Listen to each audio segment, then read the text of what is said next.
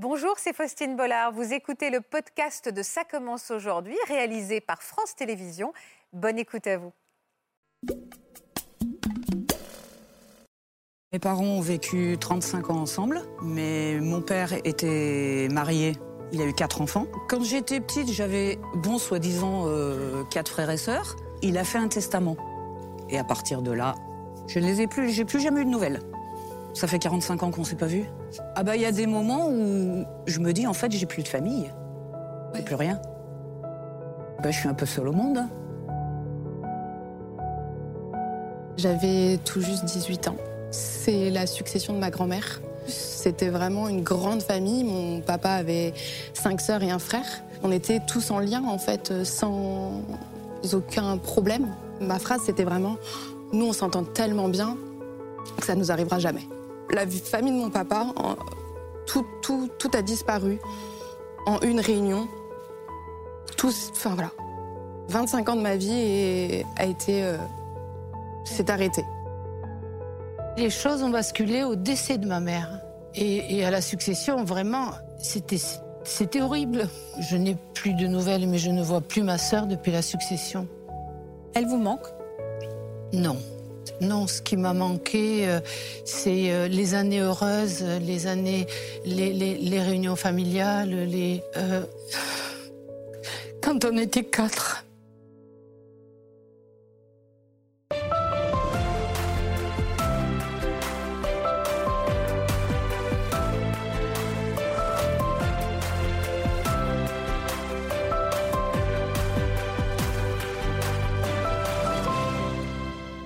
Bonjour à tous et merci de nous rejoindre sur le plateau de Ça commence aujourd'hui. Vous êtes très nombreux à nous contacter régulièrement pour parler d'héritage et nous confier les difficultés auxquelles vous avez été confrontés. Et c'est vrai que les disputes sont fréquentes hein, lorsqu'un proche décède et ouvre sa succession. Euh, C'est là que se réveillent souvent les vieilles querelles, les jalousies entre frères et sœurs, au point parfois de faire voler en éclats des familles tout entières. C'est ce qui est arrivé à nos invités. Elles vont nous confier des histoires très émouvantes et je, suis persuadée que certains d'entre vous vont se reconnaître dans toutes les questions qui sont soulevées. Bienvenue dans Ça commence aujourd'hui. Bienvenue à mes invités que je vais rejoindre. Bonjour à toutes les trois. Bonjour. Bonjour Pascal. Bonjour Faustine. Bonjour Julie. Bonjour. Et bonjour Françoise. Bonjour. Merci infiniment d'avoir accepté de nous parler de ces histoires de vie. Bonjour Natacha Espier. Bonjour Faustine. Bonjour Marc Gégère. Bonjour. Il y a beaucoup de questions qui se posent également pour vous deux. Merci euh, d'être là, euh, comme tous les jours. Euh, quand on parle d'héritage, on parle en effet tout le temps de la problématique financière. Vous, on est vraiment dans la dimension affective, le symbole affectif. C'est ça qui est difficile à supporter, Julie, dans cette Oui. trahison que vous vivez? C'est vraiment euh, tout, de tout perdre et de amputer d'une partie de la famille à cause de, Ouais, c'est ça. de cette succession. Il y avait beaucoup d'argent en jeu? Non. C'est ça qui est surprenant aussi. Vous, Françoise aussi, il y avait beaucoup d'argent en jeu? Je pense pas. Vous savez pas? Je sais pas. D'accord. Mais vous pensez Il y en pas. avait, mais Pascal, vous, avec quels mots, quelles images vous pourriez nous décrire ce qui s'est passé dans votre famille? Euh, mes parents ont vécu 35 ans ensemble, Oui. mais mon père était marié donc euh, avant la guerre. Il a eu quatre enfants. D'accord. À la fin de la guerre, il s'est séparé de sa femme, D'accord. sauf qu'elle n'a pas voulu divorcer.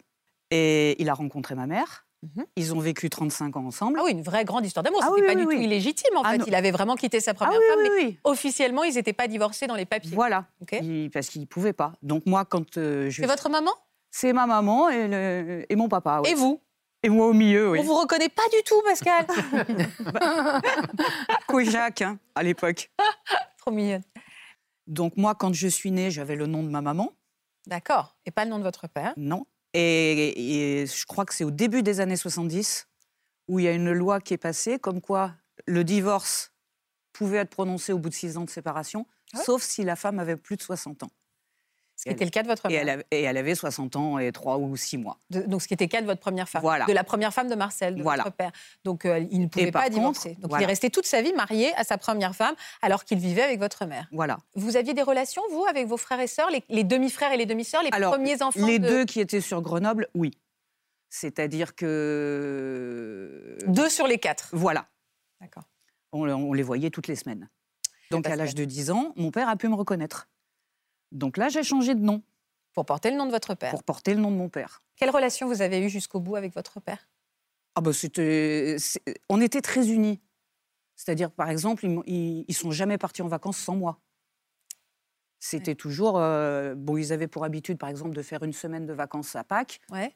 Bon, ben moi, à, 15 ans, j'avais fait la moitié de l'Europe, quoi, en gros. Ah ouais. Et aussi avec vos demi-frères? Non. Alors moi, non, parce que, en fait, moi, mon frère aîné pourrait être mon père.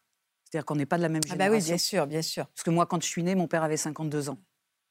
Et, justement, ce frère aîné, il n'est pas protecteur avec vous euh, du fait que vous soyez la petite dernière même ah, mais tant, qu'il y avait mon père, euh, tout était parfait dans le meilleur des mondes. Hein. Mais c'est-à-dire, vous faisiez même des Noëls avec tout le monde? Bien sûr, ah il, venait, à la maison. Oui, oui, il venait à la maison avec le, grand sapin qui, à l'époque, avec mon père, on allait chercher dans la montagne. Ah ouais, donc vous étiez une famille recomposée, ah ben totalement paisible. Mais oui. Tout le monde s'entendait bien. Les, quatre frères et sœurs, plus euh, les moitiés, plus les enfants. Vous avez des bons souvenirs de cette période-là? Ah, mais moi, très bien, oui. Mais tout s'est effondré euh, le 19 septembre 79, quoi. Dans quelles circonstances il est mort, votre père? Bah, C'était un mercredi. À 17h, je parlais avec lui, il était normal. À 5h20, le téléphone sonne. C'était sa, sa, filleule qui voulait lui annoncer son mariage. Il dormait sur le canapé. Je dis, papa, elle veut te parler au téléphone. Il était mort, il avait fait un AVC. Dans le chagrin immense qu'est le vôtre, c'est une jolie mort. Trop tôt. Ah non, mais pour lui, une jolie mort. Pour lui, bien sûr, c'est très bien. Mais bon, 68 ans, c'est. C'est pour ça que je dis beaucoup trop tôt. Voilà. Mais bon, il a au pas moins, et les choses. Voilà, il n'a pas fini dans un fauteuil roulant parce que ça, il l'aurait pas supporté. Vous aviez déjà parlé d'héritage? Il a fait un testament parce que moi, normalement, étant au départ illégitime, ouais. Euh, donc on était cinq et moi j'avais droit qu'à la moitié, c'est-à-dire à un dixième. Et donc, il a fait un testament pour que j'ai un cinquième euh, comme les autres. La même chose que tout le monde. Voilà. Pourquoi, si, pourquoi, il y avait le droit, euh, pourquoi Pascal avait le droit à un dixième alors que c'était la cinquième? Alors, un petit topo sur les, ce qu'on appelait à l'époque les enfants adultérins. Sur le plan strictement juridique, c'est un enfant né d'une des deux personnes qui est mariée dans, une autre, dans un autre couple. Donc, même jusqu'en 1971, on ne pouvait même pas le père n'aurait même pas pu la reconnaître. C'était interdit de reconnaître les enfants adultérins. Et il va falloir attendre, et pendant de nombreuses années, donc à partir de 71 jusqu'en 2001, les enfants adultérins avaient un statut qui était un statut au rabais, c'est-à-dire qu'en fait, ils avaient le droit, ils avaient un droit à la moitié de ce que les enfants légitimes pouvaient récupérer d'une succession. Il y a cinq enfants, ils auraient dû chacun avoir un cinquième. Mais comme elle était adultérine, elle n'avait qu'un dixième. Il va falloir attendre 2001. Non, c'est faux. Oui, et c'est l'Europe qui va contraindre la France à prendre à promulguer cette loi qui va rendre l'ensemble des enfants sur un même pied d'égalité, c'est-à-dire que vous soyez enfant légitime, naturel ou adultérin, peu importe, si votre filiation est établie, vous êtes héritier au même titre que les autres. Donc vous avez fini par, euh, grâce à ce testament, il a pu voilà. faire en sorte que vous soyez mis au même titre que vos frères et sœurs. Tout Votre, vos frères, vous avez que quatre frères. Euh, il y, y, avait trois frères et une sœur. Trois sœurs et une sœur, ok. Euh, à quel moment la question de l'héritage est arrivée à la mort? Vous deviez tous être très éprouvés par cette mort précoce de Marcel. À bah, quel moment quelqu'un a commencé à en Il est mort le mercredi soir. Oui. Déjà, ils sont arrivés, enfin, ceux de Paris sont arrivés le vendredi soir pour l'enterrement le samedi matin. La première question, il a dit Alors, on fait comment pour l'héritage? Mon père, il était dans le cercueil à la maison, pas encore fermé. Hein. Et parce qu'en fait, il pensait que, enfin, que ma mère aurait, comme elle, il avait vécu 10 ans avec sa femme légitime et 30 ans avec ma mère, les enfants à l'époque pensaient que, par exemple, pour la pension de reversion, ce serait un, trois quarts pour ma mère et un quart pour euh, la femme légitime. Ils avaient juste oublié de préciser à mon père, pour ça, il fallait être marié. Oui. Ah bah ouais. Donc ma mère, elle n'avait bah, pas un centime. Elle s'est retrouvée. En fait, Alors, heureusement qu'elle travaillait. Votre mère n'avait le droit à rien de la succession de votre père? Non. Elle avait droit à rien puisqu'il n'était pas marié. Oui, mais c'est-à-dire qu'en gros, le temps qu'on passe ensemble devant la loi n'a aucune valeur. Aucune valeur. Et si aujourd'hui vous avez une union libre, c'est-à-dire sans mariage, avec quelqu'un avec qui vous restez 40 ans, c'est pas pour autant que vous êtes même son héritier. C'est-à-dire que vous n'êtes même pas héritier. Pour être héritier aujourd'hui d'une personne avec qui vous vivez, il faut à minima être paxé pour pouvoir obtenir un certain nombre d'avantages. Et si je n'ai pas envie de me marier, je n'ai pas envie de me paxer, mais j'ai envie que mon compagnon de vie soit euh, mon héritier. Si je fais un testament, Vous pouvez tout à fait. Oui, vous faites ce que vous voulez, mais il sera taxé de droits de succession au maximum, c'est-à-dire à 65% du montant de la succession. Alors que si je suis mariée ou paxée, Vous il bénéficiez d'une franchise. Alors, si vous êtes l'épouse euh, survivante ou la, la femme paxée survivante, vous avez une franchise de, de droits de succession jusqu'à une certaine valeur, et notamment, par exemple, si vous avez un, un bien, le domicile conjugal, il n'y a pas de droit de succession sur le domicile conjugal. Donc, ça fait une grosse, grosse différence. Énorme différence. Et, et- différence. Et puis surtout, euh, ça doit être dur psychologiquement parce qu'on parle de Oui. symbole.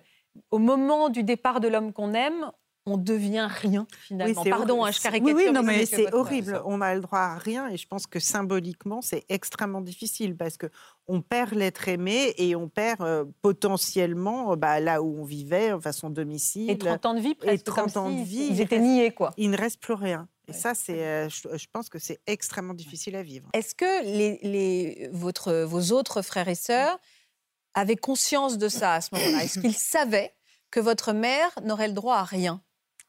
En tout cas, ce qu'ils espéraient, c'est qu'ils étaient persuadés que la maison, donc où mes parents vivaient avec moi, ils étaient persuadés que la maison était à mon père. Donc là, ils ont encore été gentils quelques mois parce qu'ils ils pensaient avoir la- récupéré la maison. Sauf que la maison était à ma mère. Donc ils n'y ont pas eu droit. Et à partir de là, Alors, au bout de combien de temps les choses ont commencé à se glacer entre vous? Ah bah, l'ouverture du testament, je pense que ça a dû être fait dans les, je sais pas, la semaine ou quelque chose comme ça. Moi, j'étais mais mortifiée sur place parce que ma mère n'était même pas citée dans le testament. Mais en fait, il pouvait pas faire autrement, mon père. C'est-à-dire que c'était sa femme qui, qui récupérait l'appartement où elle vivait. Nous, on devenait propriétaires, donc on payait les factures pour elle.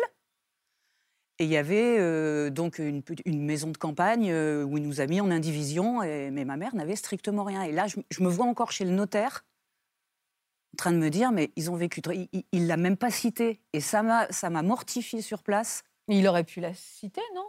Oui, il aurait pu la citer, mais pour autant, comme, comme on l'a indiqué il y a un moment, en fait, elle, elle aurait pu avoir des droits. Qu'est-ce qui s'est passé? En fait, il y a cinq enfants. Il y en a un qu'on met de côté, pardonnez-moi pour l'instant, pour le, pour le raisonnement. Ouais. Quand on a quatre enfants, il y a cinq parts de succession. Il y a toujours une part de plus que l'enfant. Donc, quand on a quatre enfants, il y a une succession d'un cinquième. Un, cinquième pour chacun des enfants et un cinquième qu'on appelle la quotité disponible. C'est-à-dire que de, de mon vivant, celui qui va décéder peut décider de léguer cette quotité disponible à qui il veut. C'est ce qu'il a fait à sa fille. C'est pour ça qu'elle est venue en concours avec les autres enfants. À partir de là, il avait en quelque sorte épuisé son patrimoine. Il ne pouvait plus léguer quoi que ce soit d'autre. Elle est tombée des nues, votre mère? Elle, je pense qu'elle euh, elle devait savoir. Bon, euh, moi, je connaissais pas les lois hein, à l'époque, donc. euh, Alors, en sortant, de ce en sortant de cette lecture de testament, comment les choses se sont passées? Bah donc, euh, bah donc, je suis devenue propriétaire, moi, pour un cinquième de la fameuse petite maison. Vous aviez quel âge? Là, vous aviez pas 20 ans? Non, j'avais bah, j'avais 16 ans et demi, donc moi, Oui, j'avais un, ju- juge des tutelles Ah oui, bien sûr. Étiez, jusqu'à 18 ans.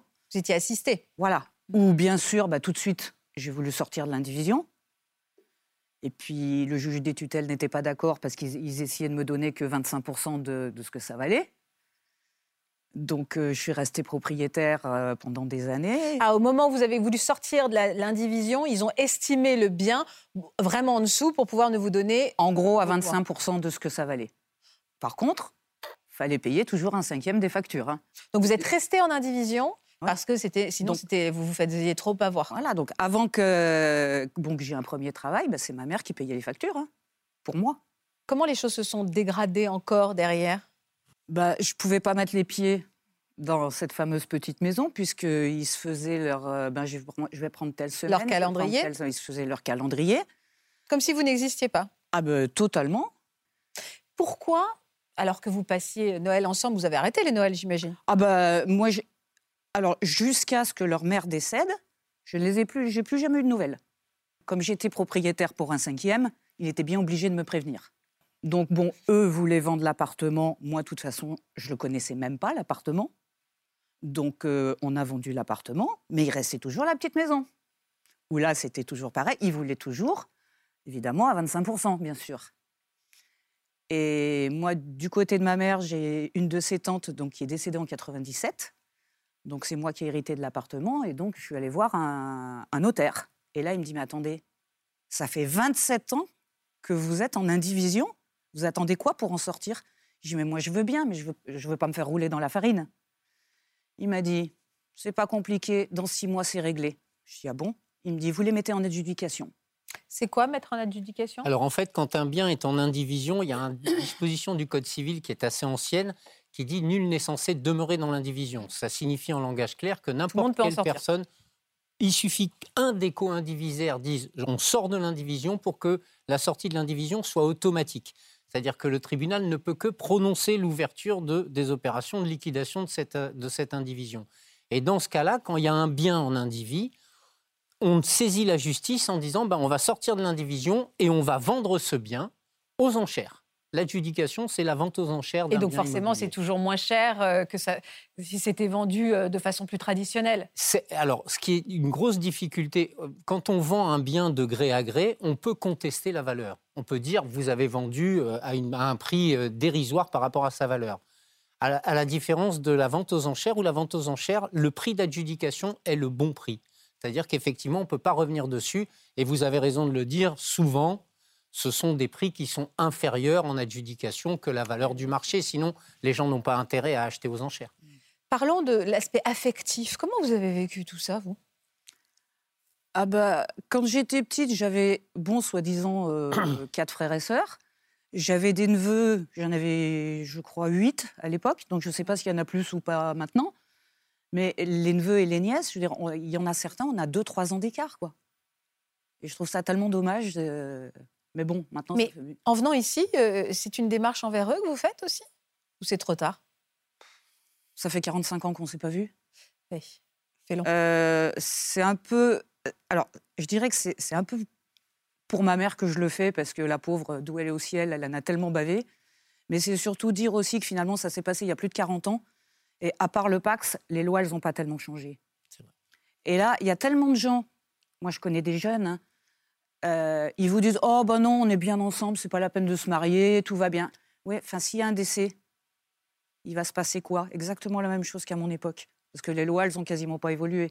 Enfin, je peux me tromper, mais. Non, non, mais c'est d'ailleurs pas pour rien. C'était une des raisons de, du fait qu'on ait mis en place le mariage pour tous aussi. Mm. Parce que les couples homosexuels étaient totalement démunis en cas de décès de l'un des autres. Ce que je trouve difficile dans l'histoire de Pascal, c'est la, euh, s'être retrouvé de familles nombreuses à isoler comme rejetées, c'est-à-dire seul, mais seul, rejeté ben, seul en fait. Oui, oui, bah, c'est seul au monde. Bah, c'est une double peine, c'est-à-dire que vous perdez votre père et puis vous perdez votre famille.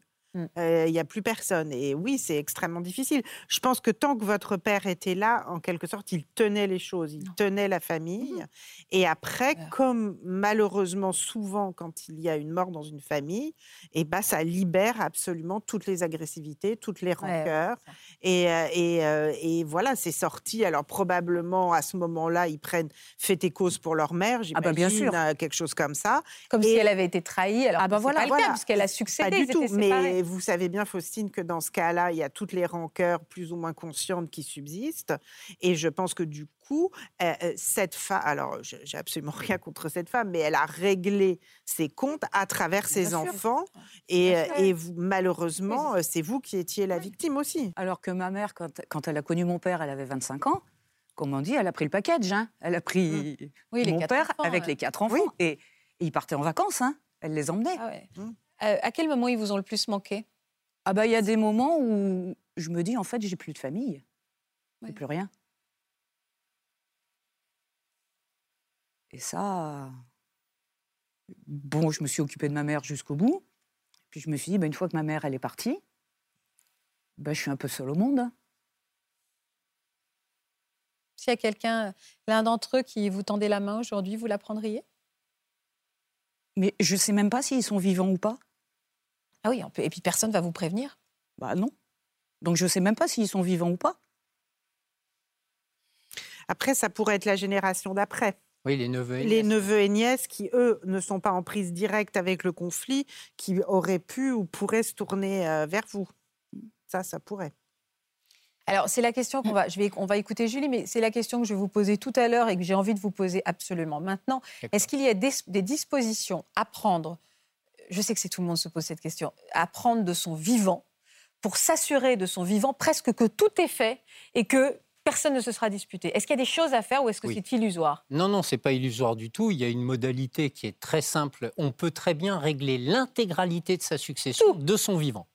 On fait des donations-partage à ses enfants et on organise absolument tout de son vivant de sorte que les choses sont figées. Donc ça peut Absolument. Mais alors souvent les grands-parents, parce que moi je connais des parents ou des grands-parents qui disent oh là là vous débrouillerez après parce que ça c'est plus mon problème. Et ils ne veulent pas assister au déchirement potentiel de leurs enfants. Mais on peut tout régler. Absolument. On peut même réunir tout le monde. voilà comment ça sera. Il n'y a même pas de débat. Embrassez-vous quoi. C'est quelque chose qui est très répandu, par exemple dans le monde agricole où il y a de la terre, il y a du foncier, il y a des choses qu'il faut régler, etc. Souvent on organise des donations partage et les enfants savent à l'avance finalement ce qui va leur revenir.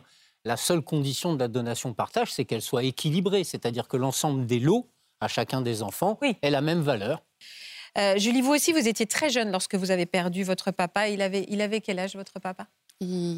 49, 50. Il était très jeune. Et vous? J'avais tout juste 18 ans. Dans quelles circonstances il est mort, votre papa? Il s'est suicidé suite à une dépression, enfin dépression, alcoolisme, pendant plusieurs années. J'imagine à quel point ça a dû être effroyable pour la jeune fille que vous étiez c'est aussi c'est votre père? Oui. C'est aussi, c'est aussi sa succession qui a posé un problème? Du tout. C'est la succession de ma grand-mère. Parce que du coup, on s'est retrouvés avec mes frères héritiers de la succession de ma grand-mère à son décès en 2020. Donc, la mère de votre père, comme votre père est décédé, euh, ça, a sauté, ça, enfin, euh, en toute logique, c'est allé directement vers vous. Voilà. C'est ça. À partir du moment où il y a trois enfants, si l'un des enfants vient à décéder, mais que lui-même a des enfants, ben, ces enfants viennent au même au ah rang ah bah qu'il aurait eu lui s'il était encore vivant. Ah, oui. Donc il, il n'hérite pas comme petits-enfants, il hérite comme héritier de son propre père qui lui-même est héritier de Et en même temps, s'il y en a un qui décède et qu'il n'y a que les deux autres qui héritent, c'est totalement injuste pour la descendance de celui qui est mort. Donc c'est très logique. Oui, oui, non, mais ça, Tout ça est très, est très, est très, très logique.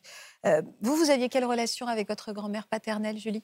Une très bonne relation. C'était le, le lien avec mon papa aussi. Ils étaient très fusionnels. Donc nous, on a gardé cette, cette relation. Même après son décès, au contraire. Bien sûr, ouais, d'aller bah, d'aller la voir, partager une partie de de, de triomino, euh, boire un café, enfin voilà, de, des petits moments de la vie, euh, les anniversaires qu'on continue à faire, euh, les mariages aussi, enfin les bons comme les mauvais moments où elle a pu être présente aussi pour d'autres mauvais moments.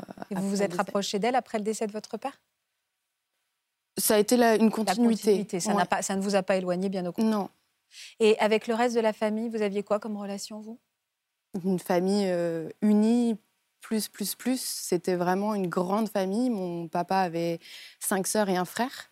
Donc, euh, cousin, cousine. Euh, enfin, voilà, c'était une grande, grande famille. Tout le monde s'entendait très bien. Et donc, voilà, les mariages et les anniversaires, on était vraiment. Euh, ah oui? On était tous en lien, en fait, sans aucun problème. Donc, jamais vous n'auriez pu imaginer que ça se passe comme ça. Pour vous, c'était chez les autres, mais pas chez vous, dans cette famille. Vous me dites unis plus, plus, plus. Oui. C'était, euh, je travaille dans l'immobilier, donc je suis amenée à, avoir justement des eh rencontres avec Les, successions, des plusieurs consorts. Et souvent, on me disait, bah, vous verrez quand ça vous arrivera. Et ma phrase, c'était vraiment, nous, on s'entend tellement bien que ça nous arrivera jamais. Vous êtes émue quand vous me dites ça? Oui, parce que je me suis vraiment trompée, euh, vraiment trompée. Vous pensiez vraiment avoir la famille euh, idéale où personne ne se ferait des coups bas? Oui, vraiment.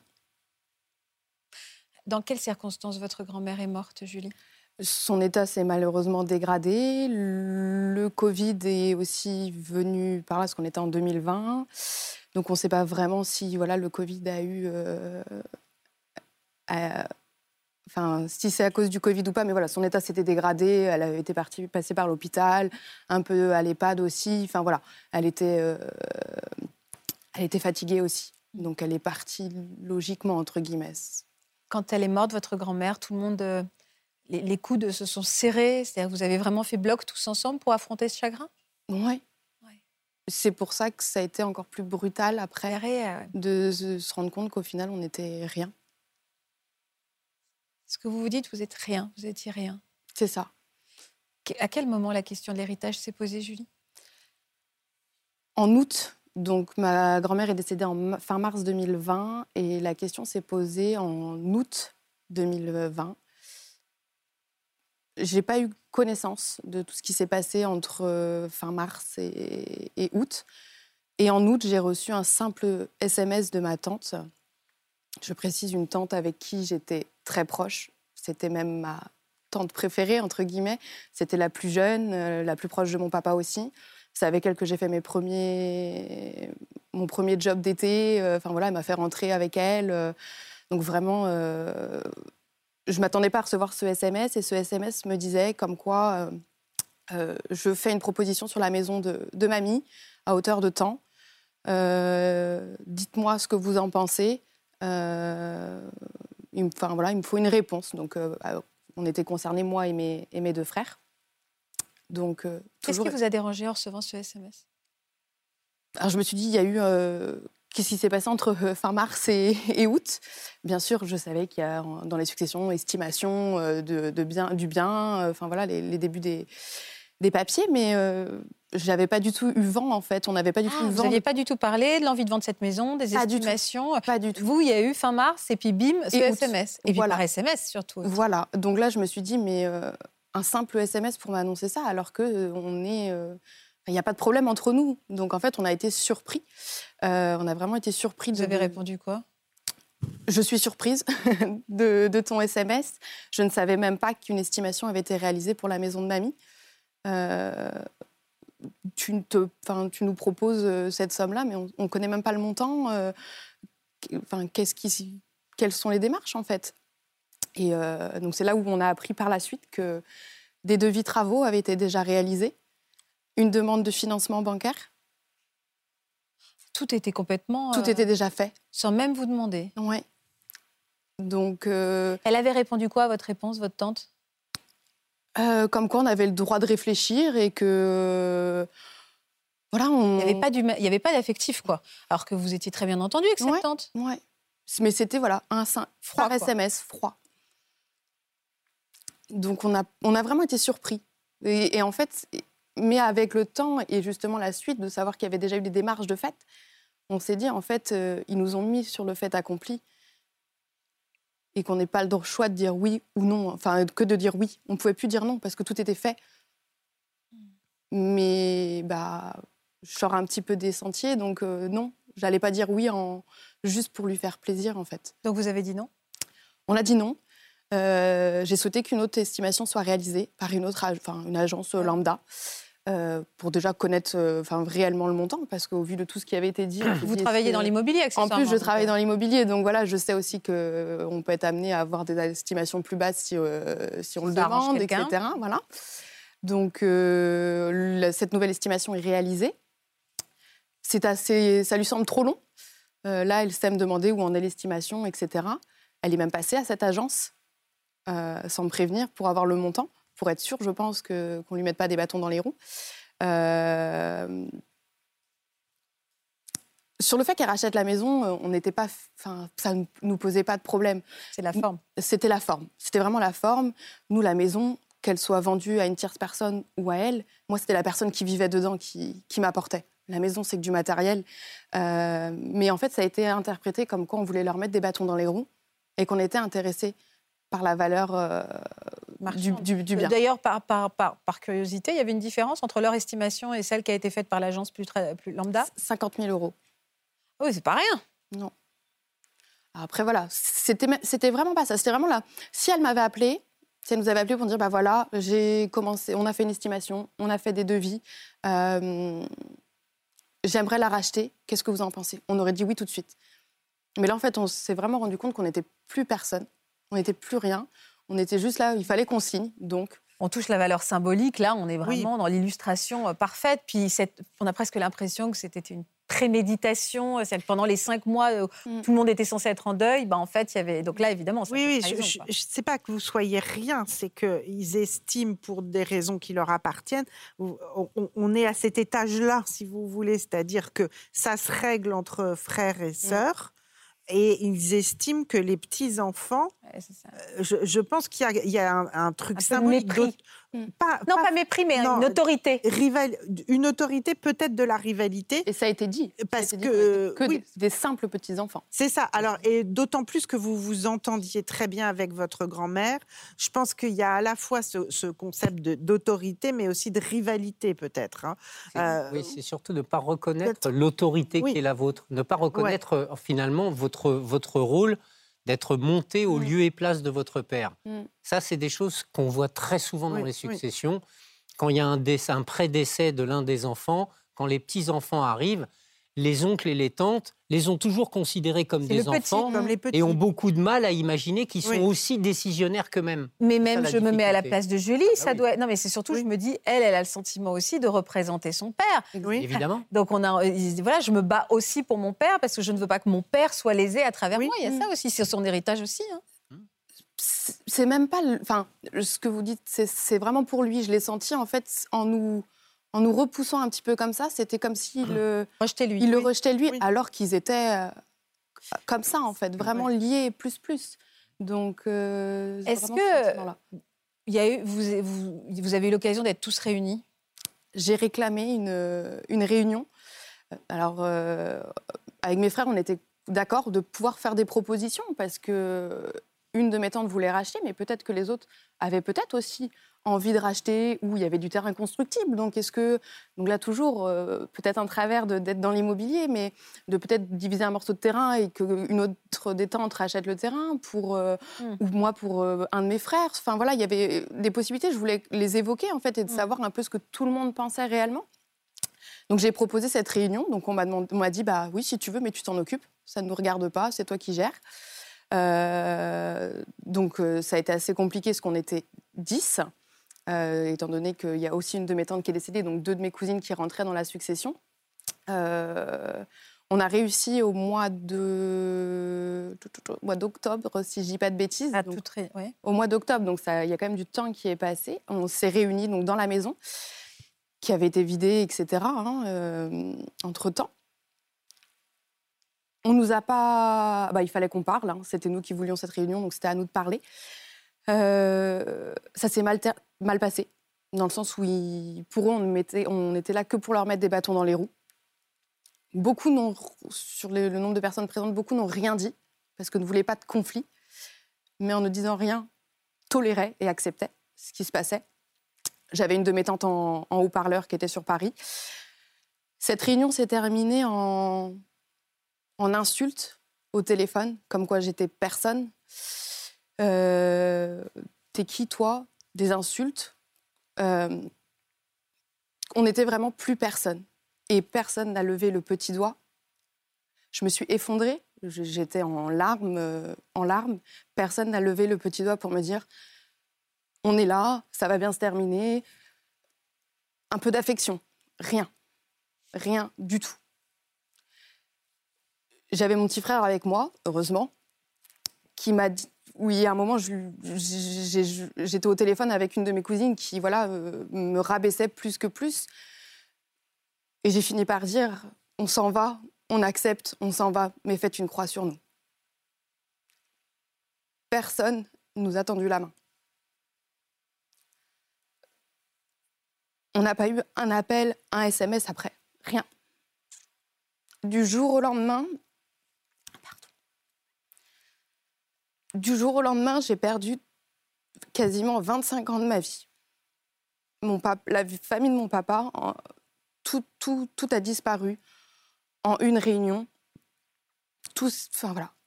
25 ans de ma vie et a été, euh, s'est arrêté. Vous espériez au fond de vous qu'il vous rattrape. hein? Oui. Qu'est-ce qui se règle là? Moi, évidemment, je ne connais pas votre famille, mais on peut s'interroger sur ce qui va se régler à ce moment-là. Qu'est-ce qui se règle éventuellement avec votre père, entre les frères et sœurs? Ça, on ne peut pas savoir, mais parce que c'est souvent ce moment-là. C'est-à-dire que l'argent, enfin, il y a ces conflits entre argent et sentiments, amour filial ou des, sentiments familiaux et l'argent. Alors, il y en a qui peuvent avoir besoin d'argent aussi. Il faut jamais oublier ça. hein. C'est-à-dire que l'argent rentre quand même en ligne de compte. Peut-être qu'il y en a qui, euh, bah, euh, oui, euh, qui espèrent, euh, qui attendent, qui en ont besoin. Euh, et puis, qu'est-ce qu'on met derrière euh, ce qu'on a ou ce qu'on n'a pas C'est-à-dire qu'ils vous le disent, hein, ils ne disent qu'une chose, nous sommes les enfants Mmh. Et dans ce que vous entendez, vous n'êtes rien. Mais c'est quand même ça. C'est nous sommes les enfants, nous sommes les seuls légitimes. Qu'est-ce qui s'est passé dans la famille Ça, c'est compliqué euh, à savoir. Vous êtes jamais revu Pardon. Non, non, j'allais dire pour vous, c'est terrible. Hein, euh vous êtes jamais revu Il y a de mes cousines qui n'était pas dans cette succession parce que sa maman est toujours en vie, avec qui je suis en contact, mais autrement le reste non. Même le papa de mon filleul, donc mon cousin, qui n'était pas non plus en succession parce que ma tante est toujours en vie, ne me parle plus depuis, depuis février 2020, alors que soi-disant, ils ne prenaient pas de parti. Ils savent que, à quel point vous avez été blessée Je pense qu'ils ne se sont pas rendus compte. C'est pour ça que vous êtes là?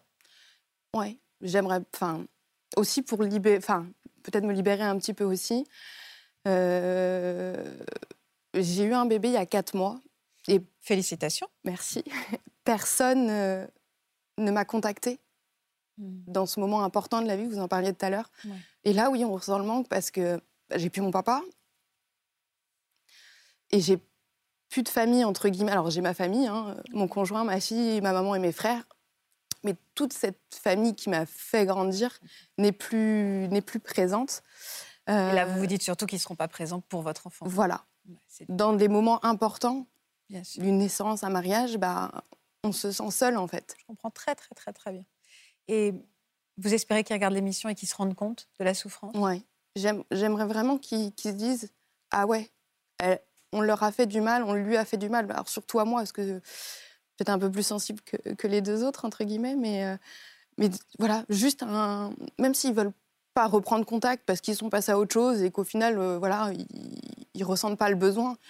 Mais juste de, me faire un signe et me dire bah, on est désolé de, tout ça et de du mal qu'on a pu te faire. Et si vous voulez enterrer l'âge de guerre, est-ce que si quelqu'un vous tendait la main, vous seriez prêt à pardonner? Ou en tout cas à écouter, parce que si je dis pardon, euh, quelqu'un va écouter de leur côté, peut-être qu'ils n'ont pas vécu les choses. Là, on a votre côté de l'histoire. C'est important de dire qu'en effet, il y a aussi leur côté. Peut-être qu'il y a des choses qu'on ne sait pas. C'est important mm. de le dire. Mais en tout cas, si quelqu'un tendait la main à une réconciliation possible, ou en tout cas une explication euh, pacifiste et bienveillante, ah oui, oui, parce que j'ai pas oublié les 25 euh, premières années, enfin les, les, 25 ans qui sont passés où on a échangé. Il vous manque? Donc, euh. Ouais. Et ce qui serait important, c'est d'entendre votre souffrance. Je pense mmh. que c'est ça que vous ça. Oui, oui c'est ça qui est important. Après, les, règlements dans la famille, ça c'est autre chose. Mais simplement entendre cette souffrance euh, que vous avez eue, cette double mmh. perte, votre père, votre grand-mère, et voilà, vous vous retrouvez sans cette famille paternelle. La solitude. Voilà, et je pense que ça, ne serait-ce que de prendre en compte cette souffrance et cette solitude, ce serait déjà mmh. beaucoup. Bah, c'est vraiment cette sensation d'amputation, c'est peut-être lourd, non, non. Mais c'est vraiment, en fait, comme si on, la fin de cette réunion. Vous aviez perdu une partie de votre. Voilà, c'était. Euh Et qui incarne votre père, encore une fois. Exactement. Et euh, elle s'est finie comment, cette succession, finalement? On a signé chez le notaire. Euh, vous imaginez la banquise, pas un bruit, un froid glacial. Et eux, ils sont restés proches tous C'était vraiment eux contre vous? Ah oui. oui. Moi, j'y étais avec mon petit frère. Pas un mot. Ils ont été blessés par le blessé. Hmm. Ils ont été en colère contre votre père quand il s'est suicidé? Oui. Hmm, parce que c'était un des. Mon père et ma grand-mère étaient vraiment les liens de la famille. Mon papa s'entendait avec tout le monde. Enfin voilà, c'était vraiment, je ne vais pas dire le préféré, mais voilà, c'était lui qui, maintenait un petit peu tout le monde, les repas de famille, etc. Donc oui, il y a eu de la colère euh, et de la déception. Ouais. Oui, ben c'est ce qu'on c'est ce qu'on disait tout à l'heure tous les trois. Il y a quelque chose qui va se régler là, malheureusement mmh. contre vous, enfin, et, mais qui se règle à un autre niveau. Bah, ils l'ont exprimé auprès des enfants, voilà, n'ont pas pu exprimer, auprès, pour le, auprès du père. Mais comme je leur ai dit, moi, j'aurais donné tout ce que j'avais pour que mon papa soit là. Bah, évidemment. voilà, on n'a rien demandé, nous que euh, déjà vous avez perdu votre père. c'est euh, ça fait beaucoup. Ça fait mmh. beaucoup de souffrance. Beaucoup Oui. C'est euh, malheureusement, en fait, on parlait de l'argent tout à l'heure, mais si vous saviez le nombre d'histoires de succession que j'ai pu rencontrer où l'argent n'est qu'un prétexte. Oui, c'est ça. C'est mmh. un prétexte en fait. C'est le prétexte à déballer les histoires de mmh. famille les vieilles rancœurs, mais qui parfois sont transgénérationnelles, c'est-à-dire que c'est deux ou trois générations avant qu'il y a quelque chose qui s'est enquisté et qui sort à ce moment-là. C'est pour ça que souvent, on essaye de, enfin, euh, les avocats, on essaye souvent de mettre en place des médiations pour essayer que les gens puissent lâcher ce qu'ils ont à lâcher sur le plan affectif. Une psychothérapie familiale et après on discute d'argent. C'est presque ça. Elle, habite dans cette maison, du coup votre tante finalement elle a récupéré la maison? Oui. Et ils avaient commencé les travaux avant même qu'on signe l'acte. J'ai voulu aller une dernière fois, j'ai demandé les clés pour aller euh, une dernière fois faire le tour de cette maison, le tour du jardin où on avait grandi. Et on m'a dit oui, mais par contre on a commencé les travaux. Donc non. Oui, c'est brutal, c'est brutal c'est brutal. Il faut, faut ouvrir la porte à la maladresse aussi, non? Hmm. non, vous n'ouvrez pas cette porte. Bah, moi, j'ouvre la porte. Oui, on peut ouvrir la porte à la maladresse. Mais Ou ne pas avoir réalisé que, peut-être. Il y a plein de choses qui ne se comprennent pas à ce moment-là, si vous voulez. dans ce sens-là, Mais ça serait important d'avoir cette conversation. Vous avez raison. Avec le recul. Ils ont pris peut-être ce qui était pour vous une espèce de, de, de violence affective comme une empêcheuse de tourner en rond sur quelque chose qui finalement vous regarde qu'indirectement. Mm. C'est ça qui mm. peut-être ils avaient dans la tête. Et il y avait peut-être rien dirigé contre vous. Et après, les, les rancœurs se, se montent en, épingle et ça devient quelque mm. chose d'ingérable. Je, je, ne veux pas donner l'impression non plus qu'on fait un procès non. Euh, alors qu'on ne connaît pas. on ne sait pas jusqu'à quel point il se passait quelque chose, il se jouait quelque chose dans la récupération de cette maison, entre eux non plus. Euh, Julie ne connaît peut-être pas non plus tous les antécédents familiaux qui se jouaient du niveau de, son père. Donc, en fait, vous avez raison. Ça remonte, ça remonte, ça remonte. Eh oui. Donc, je me dis juste, et si, après coup, et une fois que le chagrin est passé de façon un peu plus paisible, cette médiation pouvait avoir lieu et, et je ne demande qu'une chose, c'est juste qu'ils ouvrent le cœur à l'explication, à la discussion et à se dire bon, et si on se donnait une chance de se comprendre mieux? Donc c'est pour ça que je. c'est tout ce qu'on espère. C'est ce qu'on espère euh, sincèrement. Euh, Françoise, c'est vous qui nous avez contacté pour euh, témoigner aujourd'hui. Pour quelle raison c'était important d'être là, Françoise? C'est une grosse question. Hein. Quand je regardais votre émission, je me disais, ça fait, enfin, en tout cas, depuis deux, trois mois, et je ne suis pas sûre d'être, de savoir trop pourquoi, euh, s'il y a un sujet sur euh, les héritages et, les successions, je téléphone et je ne sais pas pourquoi ça s'est imposé comme ça. À ce moment-là Mais euh, oui, voilà. En tout cas, ça m'a ça, travaillé un moment et, quand ça s'est passé, j'ai téléphoné et voilà, ça s'est... Ça s'est fait. Avec Pardon. Moi, Françoise.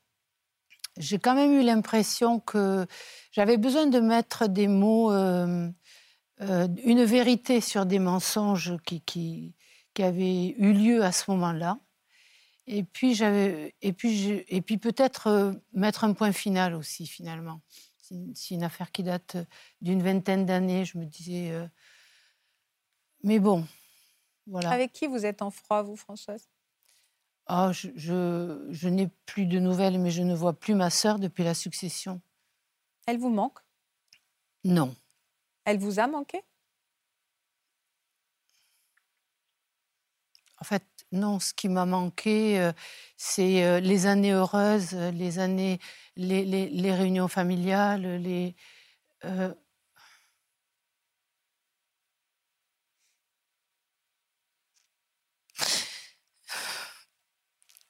Quand on était quatre.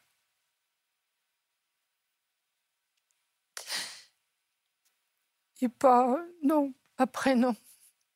Quand vous étiez quatre, c'est-à-dire votre père, votre mère et votre sœur. Là, c'était les bons moments. C'était, euh, oui, voilà, une tranche de vie entre, on va dire, mes 5-10 ans et, et, euh, et, mes, et mes 40 ans, un truc comme ça, où euh, il y avait les fêtes de famille, où il y avait la, grosse propriété de famille, où on était tous en vacances avec des amis, des, des cousins. Enfin... C'est fou, hein, parce que ces maisons de famille ah. cristallisent ah bah parce que parce qu'ils sont associés à tellement de souvenirs de l'enfance euh, et, au moment de la séparation, c'est en fait à qui revient le passé ou enfin, c'est fou ce qui se joue à travers ces maisons Bah, tous les souvenirs, comme ah vous dites, faut aussi les, les objets, parce qu'on a parlé des murs, des maisons, mais il y a aussi les objets. On peut être attaché aux, objets, savoir qui va avoir quel bijou, qui va avoir euh, quelle, quelle chose ou quel tableau. Et il y a beaucoup de choses qui se jouent à travers. Et puis c'est toujours la question qui a été le plus aimé aussi? Qu'est-ce que j'ai eu? Qu'est-ce que ça veut dire? C'est ça aussi qui joue dans l'héritage. C'est ce qu'on me lègue. Euh, est-ce que ça veut dire que j'étais plus ou moins aimé que l'autre? L'autre étant mon frère ou ma sœur. Enfin, il y, y, a quelque chose aussi dans ce symbolique-là. Et, et, même, et est-ce qu'on a été, et pourquoi on n'a pas été légitime? Comment ça? Pourquoi vous, pourquoi ben Parce que si on est spolié, pourquoi, pourquoi? Qu'est-ce que ça veut dire Est-ce que j'ai été moins aimée Oui, c'est ça. Mais moins aimée et, même pas légitime. Enfin, est-ce qu'on n'était pas une enfant équivalente quoi? Alors, expliquez-moi. Les choses ont basculé au décès de ma mère. Pourquoi ça a basculé au décès de votre mère? Parce que au décès de... parce que ma mère, euh, qui, qui, qui n'était pas là dans notre petite enfance parce qu'elle euh, elle voulait euh, une vie, en fait. Euh, enfin, bon, il faudrait remonter trop loin et expliquer. Donc, qui n'a pas été très présente dans votre petite enfance Mais dans la petite enfance, elle n'était pas là. Dans la petite enfance, on était trois. Et avec une, une, une sœur qui était difficile, on dirait, je sais pas, enfin. Hmm mes parents disaient elle est nerveuse, mais, euh, difficile, qui criait, qui se bagarrait, qui disputait, qui, battait, qui. Pas seulement moi, euh, c'est euh, une cousine, un ami, enfin bref. Les cours de récréation, etc. C'était tout le temps, tout le temps une, mini-guerre, quoi. Et mon père, c'est vraiment, c'était l'aîné, mais il s'est occupé d'elle. Et, il était happé mais de toute façon, elle exigeait tout le temps cette présence avec des cris et des hurlements et, probablement une, souffrance, voilà, quelque chose en tout cas. Bon. On a grandi comme ça et puis à 4 ans, moi j'avais 4 ans et donc ma sœur 5, on, est arrivé à Toulouse et, là c'était la famille au complet. On a rejoint ma mère qui, était passée par Paris pour, pour, ses formations et tout ça et qui, qui avait eu enfin un poste à Toulouse, on était dans le Lot, et voilà, on s'est rassemblés. Il y a eu, euh, c'était tendu, on n'est pas du tout pareil, il n'y a, jamais, probablement jamais de vraie complicité, jamais de vraie affection, mais à cause de ce trio qui, qui a mal démarré, quoi. Puis les choses se sont un peu apaisées, on est allé vers nos vies, la tête dans le guidon, les, les couples, les enfants, euh, les métiers. Et ma mère est décédée, moi j'avais pas 40 ans, et j'ai su à ce moment-là que ça serait la reprise. Ça veut dire quoi la reprise trio, Du trio. Ah ouais, le trio. Donc le duo entre votre frère, euh, entre votre sœur et votre père. Mais bon, enfin, et moi je me suis toujours sentie écartée euh, et donc les, délaissée, mais bon, et, à la succession vraiment. Euh, comment dire, euh, toutes ces années heureuses ont été gommées par les, aspects très sordides, parfois très moches, et, euh, des actes, euh, je sais pas, vilains, méchants. voilà. Et donc, ça a été compliqué. Comment ça et puis, je me suis sentie rejetée d'un lieu d'enfance, d'un lieu de, de, vacances heureuses, de rassemblements familiaux, tout ça, je me suis sentie rejetée parce que je ne pouvais plus y aller. Mais j'étais rejetée du village où j'étais bien, où j'étais, où j'avais même plus de liens qu'elle, en fait. Vous avez l'impression que votre père s'est ligué contre vous, lui aussi? Mon père a fait pire que ça. Je pense qu'il y a eu une emprise euh, réciproque euh, de, du, euh, qui de la poule et de l'œuf, je ne sais pas. En fait, j'étais petite aussi quand ça a démarré tout ça. Mais après, euh, quand, euh, au décès de ma mère, mon père s'est réfugié dans sa relation à ma sœur, mmh. avec vraiment une confusion qui était qui me paraissait pas correcte et qui, enfin pas pas correcte si, mais pas bien quoi. Pas équitable. En tout cas, ils se voyaient beaucoup. Ils se voyaient beaucoup. Par exemple, il se voyait. Euh, elle mangeait chez lui tous les midis, il mangeait chez elle tous les soirs. Ah oui, ah oui. C'était un couple. Comme un couple, quoi. Et à partir du décès de ma mère, mon fils n'a plus jamais reçu un cadeau d'anniversaire ou un cadeau de Noël. Oui, ce qui est difficile aussi, c'est qu'on le reçoit. Enfin, là, vous l'avez reçu pour vous, cette différence, et c'est encore très blessant quand c'est les enfants qui en héritent de cette différence. Ça, c'est difficile. Mais c'est toujours ça. Enfin, on est encore plus blessé, vous avez raison, Faustine, quand ça touche nos enfants. Mm. C'est-à-dire que déjà pour soi, c'est euh, très difficile, mais quand on s'aperçoit que cette injustice rejaillit sur les enfants, euh, il y a quelque chose de très viscéral là-dedans. Il est tombé malade, votre père? Il, est tombé malade et je me suis demandé dans, dans quel état de conscience, de bonne conscience j'allais être et combien de visites il fallait que je fasse et, et, et quels efforts. Quoi. Il souffrait de quoi, votre père? Alors, il a, il a souffert euh, d'un début d'Alzheimer qui s'est bien sûr aggravé, je sais pas, sur deux ans, deux ans et demi, quelque chose comme ça. Et après, s'est greffé un cancer euh, des intestins. Il avait pris des dispositions, lui, pour son héritage? Alors, justement, alors le notaire a produit, euh, après son décès, euh, le notaire a produit euh, une, feuille de papier d'écolier déchirée en spirale, là, écrite au crayon, mais très très mal et quasiment illisible, qui, où, où, il a signé avec des initiales. Et, enfin, c'était pas, pas tellement recevable, mais bon, il écrivait euh, qu'il euh, voulait que ce soit sa fille aînée qui, qui ait toute de la propriété, alors que, que ma mère avait prévu la restauration de la deuxième maison pour euh, qu'on en ait une chacune, hein, bien sûr. Et il écrivait qu'il il, il, voulait que ce soit sa fille aînée qui ait tout, y compris les comptes et, y compris le mobilier. Et le notaire s'est aperçu que euh, les comptes de mes parents avaient été vidés au, centime près euh, le, jour de son décès. Ah. Et, euh, et, et, que, et que le, lot qui me restait, qui était une petite maison de, des années 60, là, carré de lotissement, dans, dans, une périphérie un peu à l'écart du centre de Toulouse, me revenait. Bon, pourquoi pas, enfin, je veux dire ça soulève euh, euh, pas mal de questions. Déjà, est-ce que c'est valable?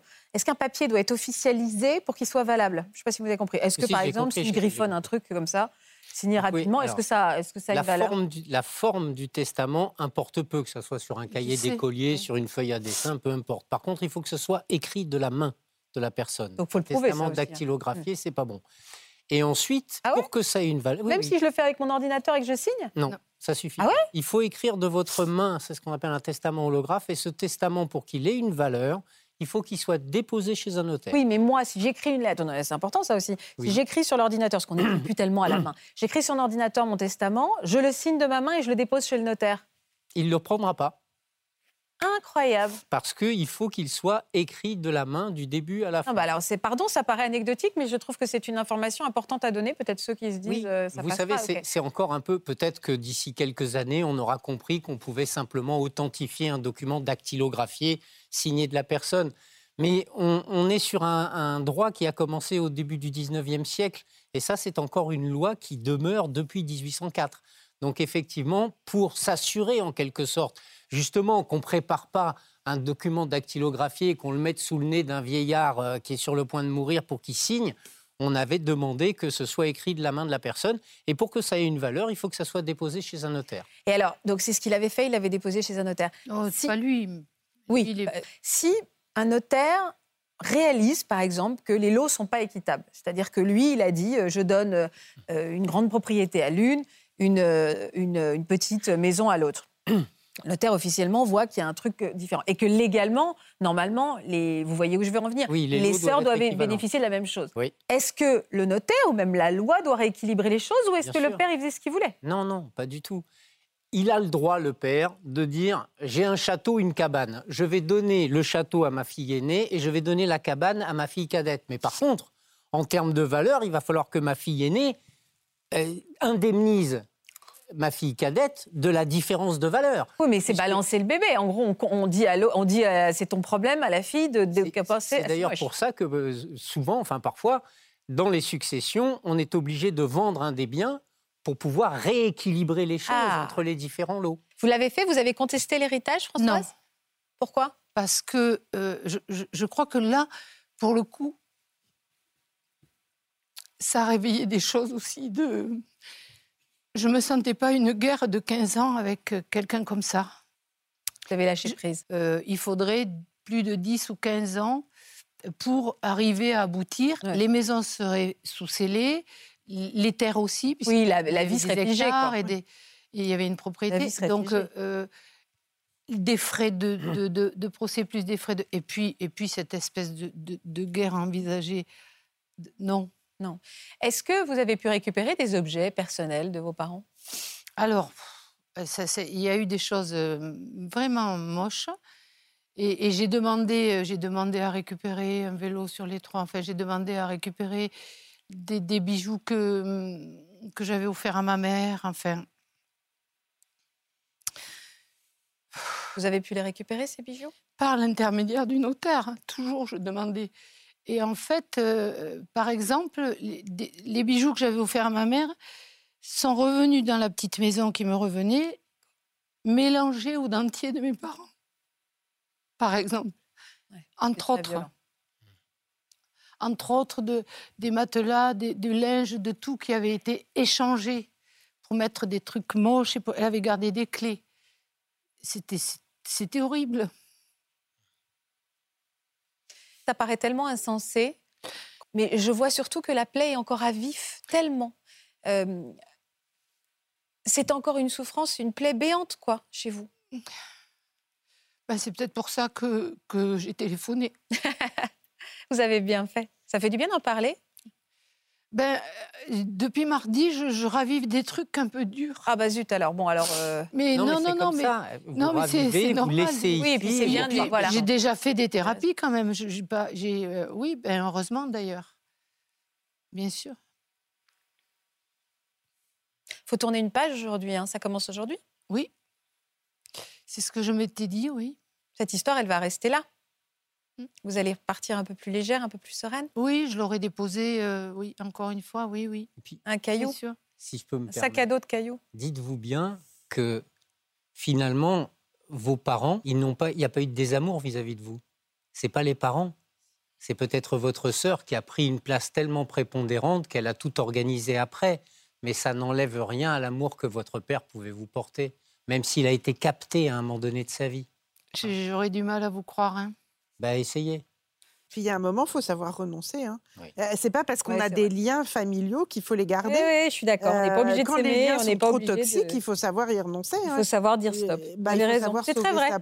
Donc de se rendre malade, et c'est un petit peu ce que vous avez fait. À un moment, vous avez dit 15 ans de guerre, tout figé, je sauve ma peau, quoi. Bah, vous avez raison. Et on va terminer là-dessus, parce que je pense que ceux qui nous regardent doivent se dire, ouais, à un moment, je suis peut-être arrivé au bout du système, je sauve ma peau parce que je choisis la vie, quoi. C'est ça. C'est vraiment ça. Merci à toutes les trois. Merci beaucoup. Euh, merci infiniment d'avoir euh, raconté ces histoires qui illustrent tellement d'histoires que les Français doivent vivre, que chacun va pouvoir piocher aussi c'est évidemment dans vos larmes, mais aussi dans vos envies que, que les choses aillent de l'avant, euh, dans la façon dont vous relisez votre histoire aussi. Donc merci infiniment de les avoir représentés sur ce plateau. Merci Marc de nous avoir dépatouillé de choses où j'aurais jamais rien compris, euh, c'est sûr. Et merci Natacha euh, également de nous avoir si bien accompagnés. Merci à vous pour votre fidélité. On se retrouve demain à 14h sur France 2. Je vous embrasse. Vous aussi venez témoigner dans Ça commence aujourd'hui. Vous avez fait connaissance sur les réseaux sociaux ou une application de rencontre, mais vous ne vous êtes encore jamais vu. Vous êtes tombé amoureux virtuellement et aujourd'hui vous souhaitez passer le cap d'une rencontre en chair et en os. Pour une autre émission, à plus de 70 ou même 80 ans, vous avez repris votre vie amoureuse en main. Si vous êtes concerné, laissez-nous vos coordonnées au 01 53 84 30 99 par mail ou sur le Facebook de l'émission.